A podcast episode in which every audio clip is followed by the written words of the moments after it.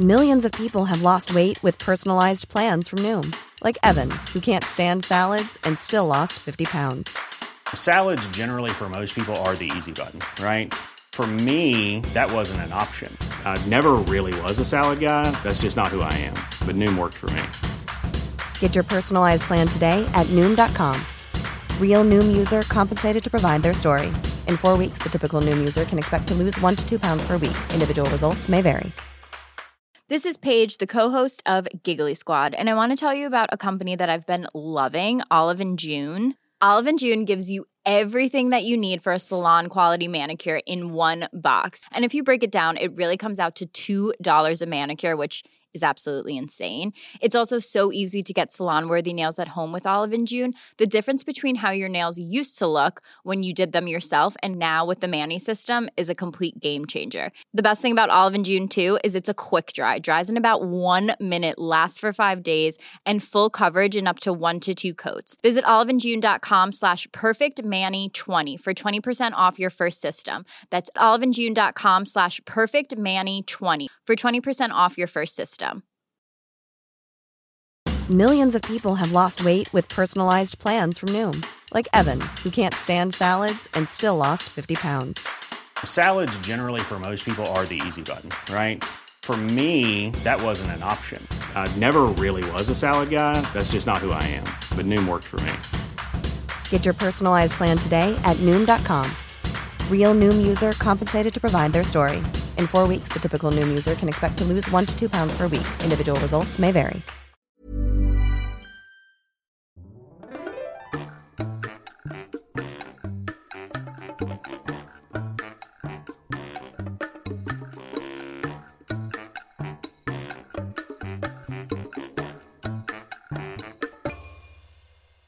Hola, ¿qué tal? Esto es How to Spanish Podcast. Yo soy David. Y yo soy Ana. Si nos estás escuchando es porque hablas español o porque estás estudiando español.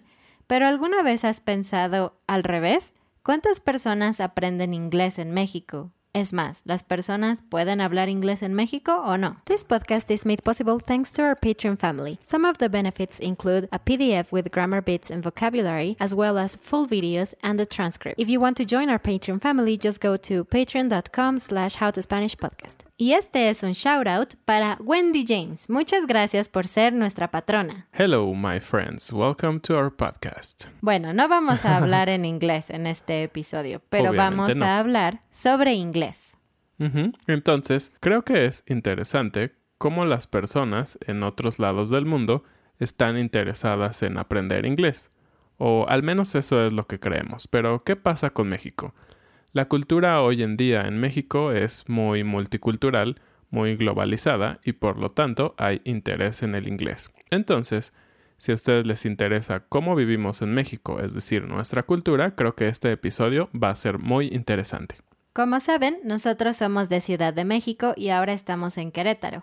Ambas ciudades son muy multiculturales y hay mucha presencia de extranjeros que hablan inglés. Entonces, quizás por eso para nosotros es muy natural ver cosas en inglés en la calle todo el tiempo. Pero cuando lo piensas, realmente no es tan natural porque el porcentaje de personas angloparlantes es muy bajo en comparación al resto de la población. Entonces, ¿por qué tenemos tantas cosas en inglés en la calle? No tiene mucho sentido, ¿no? Sí, es un poco extraño cuando lo piensan, y de hecho algunas personas que hemos conocido que vienen por primera o segunda vez a México siempre piensan que es un poco extraño y a veces les da un poco de risa que hay lugares como car wash y como... Coming soon y cosas así en lugar de espérelo pronto. Entonces, ¿por qué nuestra cultura está tan influenciada por el inglés? Pues hay muchos aspectos culturales, lingüísticos, educativos y es de lo que les queremos hablar hoy. Cabe decir que este tema es de cultura porque nuestros patrones de algunos tiers escogieron este tema, la cultura. Entonces, vamos a empezar como siempre con un poco de datos, creo que lo hace algo interesante, y después vamos a hablar un poco de las frases en inglés que más ocupamos todos los días. Y bueno, el inglés en México. Eh, en un estudio de hace algunos años se decía que 4 de cada 10 mexicanos hablan un nivel básico. ¿Y qué es básico? Bueno, pueden leer un poco y pueden tener una conversación muy mínima con otras personas que hablan inglés, tal vez en otra ciudad. Y se dice que el 44% es intermedio, pero en lectura. Recuerden que en un idioma hay muchas partes, ¿no? Escuchar, hablar, escribir, entender un libro, etc. Y yo creo que es mucho más fácil entender a leer que poder tener una conversación. ¿Qué opinas? Déjame tu comentario. Pero bueno, 44% es intermedio porque puede entender un texto, pero no necesariamente puede tener una conversación o vivir en un país anglosajón. En cuanto al tema del inglés con las empresas, se dice que es muy importante. En otro estudio dice que el 69% de las empresas piensan que tener un inglés fluido es muy importante. Por ejemplo, si alguien va a contratar un arquitecto que tiene los conocimientos técnicos pero no habla inglés y hay otro candidato que tiene los conocimientos técnicos y habla inglés, es casi un hecho que el candidato que habla inglés va a obtener el trabajo. Wow, entonces el inglés es básico para poder conseguir un mejor trabajo. Es una herramienta más que te hace diferente de otros candidatos, ¿no? Sí, y eso también lo vuelve un poco extraño. Si es tan importante, ¿por qué la gente no habla tan bien el inglés o no se preocupa por ello? Vamos a verlo en unos momentos. Pues para aprender un idioma se dice que es mejor empezar cuando eres chico. Yo creo que puedes aprenderlo cuando tú quieras, pero finalmente, si los gobiernos pueden incluir el inglés dentro del programa educativo de los niños, pues es una buena opción porque ellos ya están en la escuela. Un par de horas de inglés sería bueno. Desde el 2009, el gobierno mexicano decidió implementar un programa para que se enseñara inglés en las escuelas. Cabe decir que en el pasado aprender inglés era algo que solamente podían hacer las personas que podían estudiarlo de manera privada, ya sea que estuvieran en una escuela privada o que tuvieran un maestro privado o que viajaran al extranjero para aprenderlo. Entonces, la mayoría de la población que estaba en una escuela pública nunca tenía acceso a aprender inglés. Pero desde el 2009 esto cambió un poquito. Parecen buenas noticias, ¿no? Sí, cambió un poco como dice Ana, pero la realidad es que el esfuerzo sigue siendo muy pequeño. ¿Por qué? Porque ahora, en el año 2018, en donde se hizo este estudio del que hablamos, solo el 18% de las escuelas primarias tienen clases de inglés. Es muy bajo. Y estamos hablando que este programa empezó en el año 2009. Es decir, nueve años después, casi diez, una década, esto sigue siendo muy bajo. Una de las razones por, la, por las que no todas las escuelas tienen este programa implementado es porque no hay suficientes profesores de inglés. Además, durante estos programas, los niños tienen clases de inglés durante una o dos horas. Algo muy interesante también es que hubo un estudio sobre los profesores de inglés y la enseñanza de inglés en México. Y en este estudio, vamos a dejar la referencia en los comentarios o en Patreon también.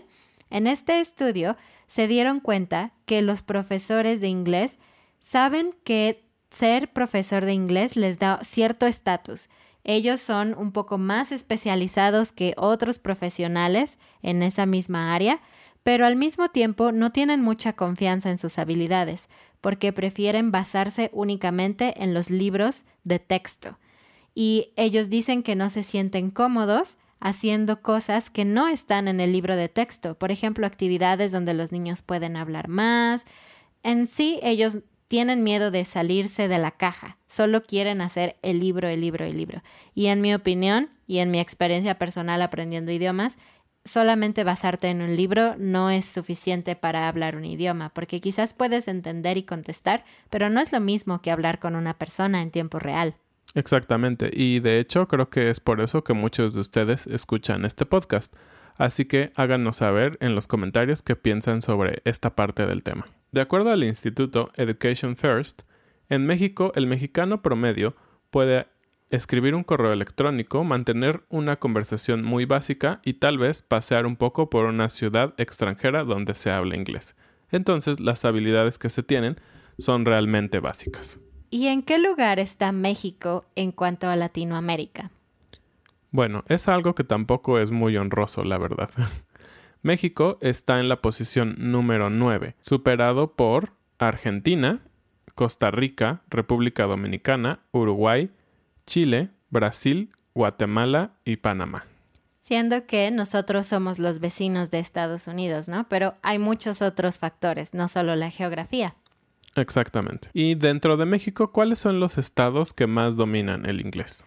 Pues Querétaro, uh, donde estamos, Ciudad de México, por supuesto, Jalisco, Nuevo León y Chihuahua. Y los más bajos son Guerrero, Zacatecas, Hidalgo, Campeche y Oaxaca. Y bueno, ¿por qué es que estamos tan bajo en la tabla contra el resto de Latinoamérica?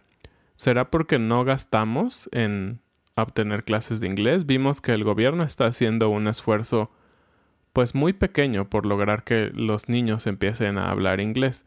Pero si estamos tan cerca, ¿por qué no lo hablamos? Entonces, ¿qué es lo que pasa? ¿Qué pasa con la educación? ¿Qué hacen los padres para que los hijos puedan hablar inglés? Pues, en primer lugar, según otro estudio, la mayoría de las personas considera que aprender inglés es caro. Y estoy de acuerdo, si no lo haces en una escuela pública o dentro de la colegiatura de tu escuela, es un poco caro conseguir profesores de inglés. La realidad es que la mayoría de las veces vas a encontrar profesores mexicanos que te enseñan inglés, y a veces son muy buenos y otras veces no tanto, depende. Pero si tú quieres encontrar un profesor nativo, por supuesto es mucho más caro, especialmente si este profesor vive en Estados Unidos o en Inglaterra o fuera de México. Exactamente. Y otro estudio nos dice que el 92% de los padres, es decir, casi todos, si pueden ver, es un porcentaje muy alto, deciden pagar algo referente al estudio del idioma inglés. Entonces, es un número bastante grande y el importe que se paga en promedio, claro, es 23 mil pesos al año. No es mm. algo tan poco, no es muchísimo, pero no es que no quieran invertir en el idioma, ¿no?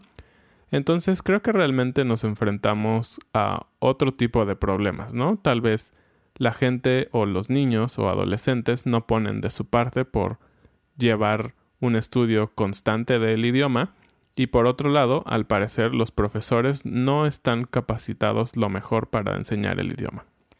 Y bueno, creo que tiene sentido.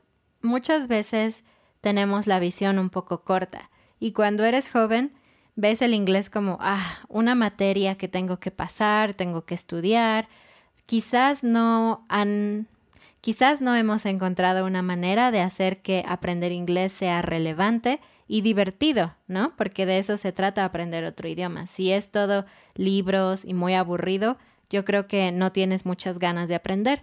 Pero de repente creces y ¡pum! te encuentras con que perdiste un trabajo porque no hablas inglés, ¿no? Y desperdiciaste muchos años. Exactamente, no es algo tan fácil ya que eres un poco más grande. ¿Y cómo está el resto del mundo respecto a las personas que deciden gastar en sus hijos, en el aprendizaje del idioma de sus hijos? Pues bueno, México la verdad es que está muy arriba en la tabla, está con un 92%. Y por ejemplo, Estados Unidos solo el 47% de los padres deciden pagar algo extra para que sus hijos aprendan algún idioma. En Francia, por ejemplo, ese porcentaje es del 50%, en China del 30% y en Brasil del 23%. Entonces, si lo ven, los números no tienen mucho sentido, ¿no? Al parecer gastamos, pero el idioma se pierde simplemente. No hay mucho beneficio final de de tanto que se invierte en el idioma. ¿Y cuáles son los idiomas que los mexicanos aprenden? Bueno, obviamente inglés, también francés y alemán. Es muy interesante los porcentajes. En México, el 97% de las personas que gastan en un idioma lo hacen en inglés. Entonces dices, wow, pues prácticamente todo es inglés. Pues no, hay un dato muy interesante. El 64% es francés y el 37% es alemán. Esperen, esto es más del 100%, ¿no? Sí. Sí, entonces, ¿qué significa esto?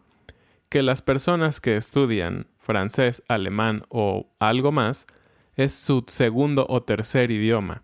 Entonces, de hecho, más bien el tercero o cuarto idioma, porque se habla español, se habla inglés, el 97% de las personas estudian inglés y después se hablan otros idiomas. Entonces, por ejemplo, Ana, tú hablas español, hablas inglés, ¿qué otros idiomas? Mm, francés. Exactamente, Ana cumple perfectamente el perfil del mexicano que estudia más idiomas. Entonces es un tercer idioma y ahorita está estudiando un cuarto idioma que es coreano. Entonces es muy interesante que la base para los mexicanos es aprender inglés y después aprender otro idioma. Pero bueno, muchos de nuestros estudiantes y amigos que han viajado a Ciudad de México o Querétaro y algunas otras ciudades nos han dicho, wow, todo el mundo habla inglés. Mm, bueno, tal vez sí, es su experiencia y yo creo que ellos tienen razón. ¿Cuál es tu experiencia? Cuéntanos. Bueno, llegamos a una parte chistosa o un poco más divertida. Como les dije, es muy común ver en la calle y en los nombres de los negocios palabras en inglés. ¿Y por qué? Yo me puse a investigar. ¿Por qué hay tantos ah, negocios en México con nombres en inglés? Bueno, en primer lugar, porque según los gurús de las empresas y todo esto, dicen que si tú pones un nombre en inglés, después es más fácil volverlo global. Claro. Tiene sentido. Pero yo creo que un autolavado o un car wash probablemente no va a ser internacional, ¿no? No, normalmente es local, ¿no? Exacto. Entonces, ¿qué pasa con esos negocios? Bueno, pues recuerdan que les dije que en el pasado era difícil estudiar inglés y solamente las familias que podían pagarlo privadamente o que podían viajar hablaban inglés. Bueno, pues en México el inglés es visto como un sinónimo de estatus o de mayor educación o incluso de una clase social más alta, aunque muchas veces esto no es verdad. Claro, y algunas veces inclusive es motivo de burla o un poco de broma sobre, oh, sí, tú hablas inglés muy bien, debes de ser un niño rico, ¿no? O algo así. Exacto. Por eso, como dijimos en otros episodios, a veces tenemos miedo de hablar inglés bien en México, ¿no?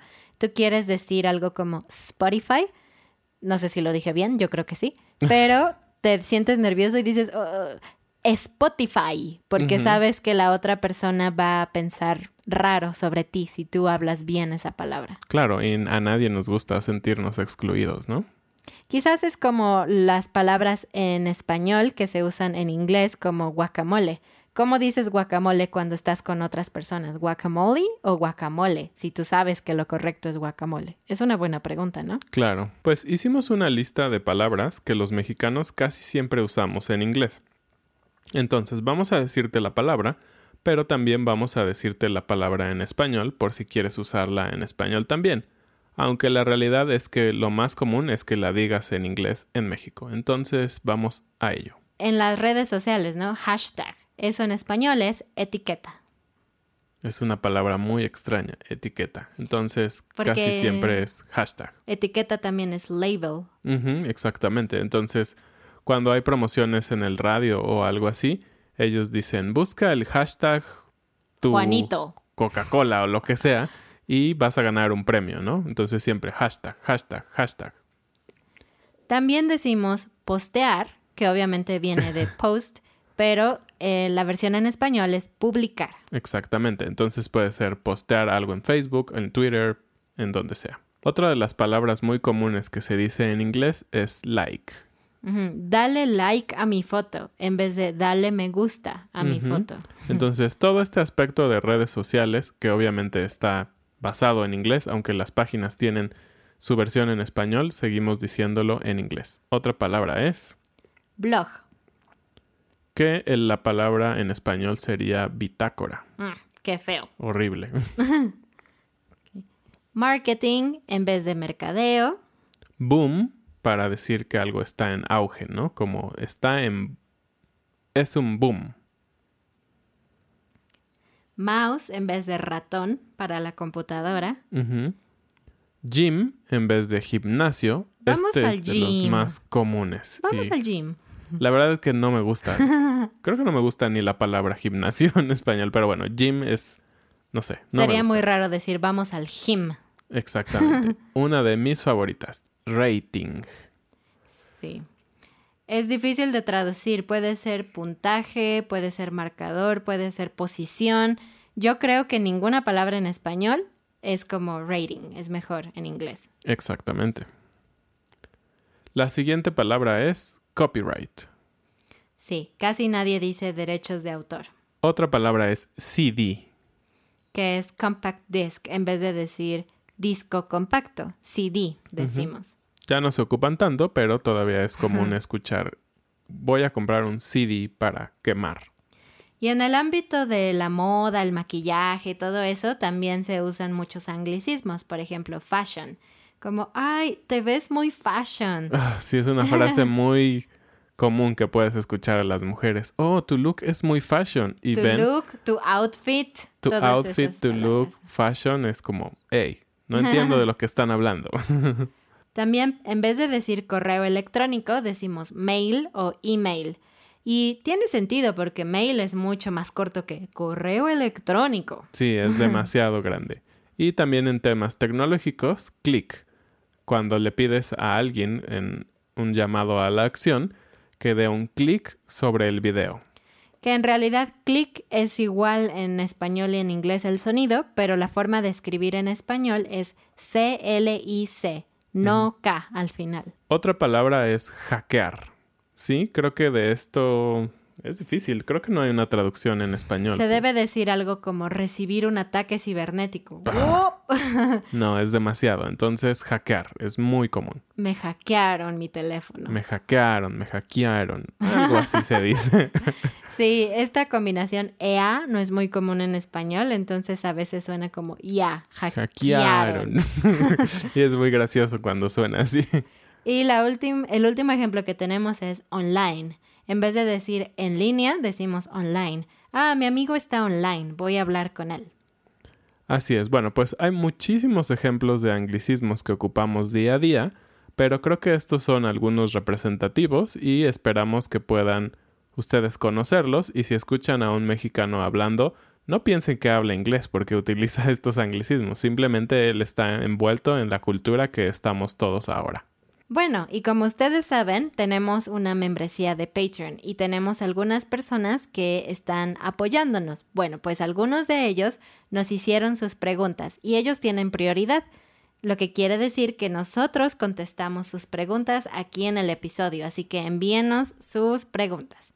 Y bueno, uno de nuestros patrones nos preguntó si nosotros sabemos quién es Raúl Alcalá y si el ciclismo es un deporte importante en México o no. Y en términos de medios es un deporte no tan popular, pero eso no quiere decir que los mexicanos no sean exitosos en ello. Entonces, ¿quién es Alcalá? Pues Raúl Alcalá es un ciclista muy famoso. Fue el primer mexicano en competir en el Tour de France. y gracias a él se han hecho varios retos. Ah, eso es otro anglicismo, challenge. Muchos retos en donde muchas personas compiten y este reto tiene su nombre, Raúl Alcalá.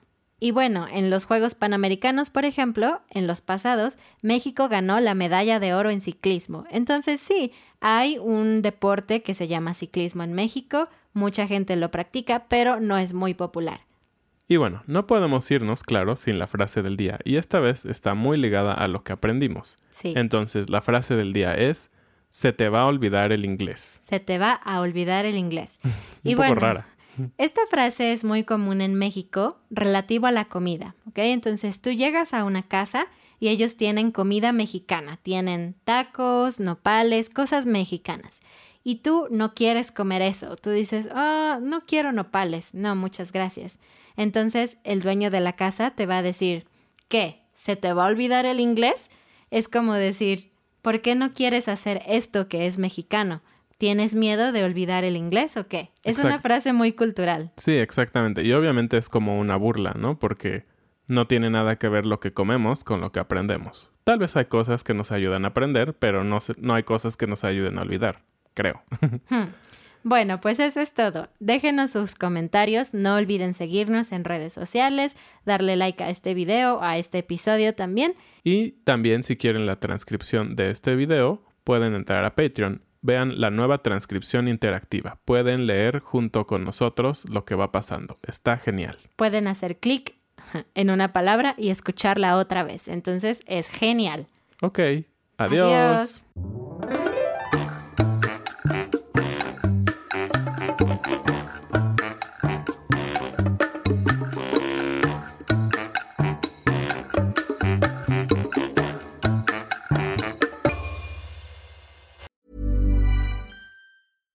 Hi, I'm Daniel, founder of Pretty Litter. Cats and cat owners deserve better than any old fashioned litter. That's why I teamed up with scientists and veterinarians to create Pretty Litter. Its innovative crystal formula has superior odor control and weighs up to 80% less than clay litter. Pretty Litter even monitors health by changing colors to help detect early signs of potential illness. It's the world's smartest kitty litter. Go to prettylitter.com and use code ACAST for 20% off your first order and a free cat toy. Terms and conditions apply. See site for details. Mom deserves the best, and there's no better place to shop for Mother's Day than Whole Foods Market. They're your destination for unbeatable savings, from premium gifts to show-stopping flowers and irresistible desserts. Start by saving 33% with Prime on all body care and candles. Then get a 15-stem bunch of tulips for just $9.99 each with Prime. Round out Mom's menu with festive rosé, irresistible berry chantilly cake, and more special treats. Come celebrate Mother's Day at Whole Foods Market. Hey, it's Paige DeSorbo from Giggly Squad. High quality fashion without the price tag. Say hello to Quince. I'm snagging high-end essentials like cozy cashmere sweaters, sleek leather jackets, fine jewelry, and so much more. With Quince being 50 to 80% less than similar brands. And they partner with factories that prioritize safe, ethical, and responsible manufacturing. I love that. Luxury quality within reach. Go to quince.com slash style to get free shipping and 365 day returns on your next order. Quince.com slash style.